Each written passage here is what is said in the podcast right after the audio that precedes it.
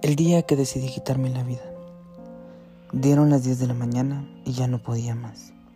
Tenía un agujero en el estómago, náuseas, casi una crisis nerviosa. Me movía de un lado a otro, lloraba y me arrepentía de todo. Le pedía perdón a Dios por olvidarme de Él y recordarme únicamente cuando estaba al borde de la muerte, al borde de arrojar la toalla. Cada minuto que pasaba sentía que no podía más que realmente deseaba morir. Pero teniendo una veladora en el piso, me puse a pensar que no solucionaba nada, que era más daño el que iba a dejar atrás. ¿Y todo a raíz de qué? De las deudas. Así es, de las deudas.